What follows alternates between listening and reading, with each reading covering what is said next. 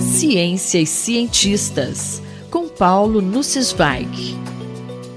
Professor, qual é o impacto das eleições nos Estados Unidos na ciência? Caro Júlio, caras e caros ouvintes. Nesse dia 3 de novembro, há eleições nos Estados Unidos, numa disputa que terá grande impacto global. Enquanto preparo a coluna, ainda não conheço o resultado e confesso a minha ansiedade. A comunidade científica mundial está tensa pela importância e influência dos Estados Unidos para os destinos do planeta. Estamos diante de uma crise climática e de uma pandemia cujo enfrentamento exige conhecimentos científicos, e a nação com o maior sistema de pesquisa do planeta não exerceu liderança, ou pior, exerceu liderança obscurantista desde 2017. Os cientistas têm cada vez mais se sentido na obrigação de falar sobre política, como eu mesmo tenho feito nesse espaço. Vários de nós preferiríamos falar de descobertas recentes, de aplicações fantásticas, de conhecimento gerado pela engenhosidade de seres humanos, de fascinantes histórias de como fazermos ciência.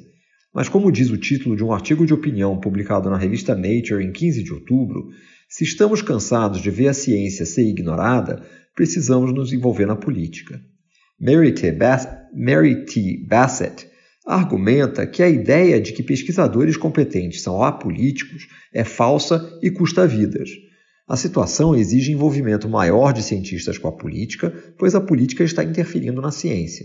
Nos Estados Unidos, o atual governo indicou lideranças sem conhecimento científico ou experiência à frente de importantes agências, como os Centros de Controle de Doenças, CDC, e a Agência de Proteção Ambiental.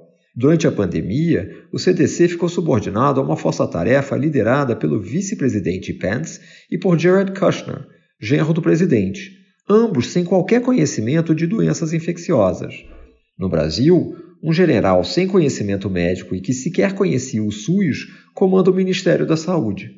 É muito frequente ler notícias sobre política científica em revistas como Nature e Science Opiniões sobre decisões específicas envolvendo leis, projetos orçamentários, programas de governo para incentivar determinadas áreas são corriqueiras, com análise sobre os seus aspectos técnicos. Nesse ano, porém, as mais importantes revistas abandonaram posições de relativa neutralidade e endossaram a candidatura de Joe Biden.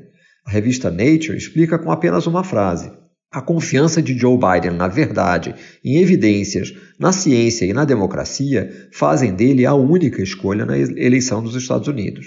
A Scientific American escreve: Scientific American jamais endossou uma candidatura presidencial nos seus 175 anos de história.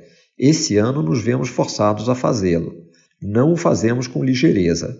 As evidências e a ciência mostram que Donald Trump prejudicou seriamente os Estados Unidos e seu povo porque ele rejeita evidências e ciência. A eleição nos Estados Unidos serve como um plebiscito para a política baseada em evidências, com efeitos globais? Em grande medida, acho que sim. Essa é a mensagem das revistas científicas e também de publicações sintonizadas com o sistema capitalista, como a revista The Economist. Certamente, esse não é o único fator que norteia a escolha dos eleitores, mas terá um peso importante para muitos.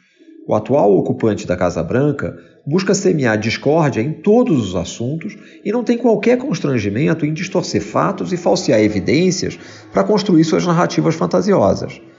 Muitos eleitores conservadores estão cansados dessa retórica bélica e que atropela alguns dos mais fundamentais princípios da democracia dos Estados Unidos. Vários militares de alta patente, ao passarem à reserva, e ex-funcionários dos setores de inteligência do governo Trump declararam voto em Biden, apesar de se definirem como simpatizantes do Partido Republicano. Nosso governo federal também tem semeado desconfiança no conhecimento científico e recusado tomar decisões com base em evidências. Depois de ter oferecido cloroquina até para as emas do Palácio da Alvorada, o ocupante do gabinete presidencial resolveu criar dificuldades para que as primeiras vacinas contra a Covid sejam disponibilizadas aos brasileiros. Como cientistas, não podemos ficar impassíveis diante de desinformação intencional. Como escreveu Mary Bassett, esperemos que esse despertar político seja duradouro e transforme a participação dos cientistas na vida política. Que o respeito à verdade e a política baseada em evidências prevaleçam essa semana.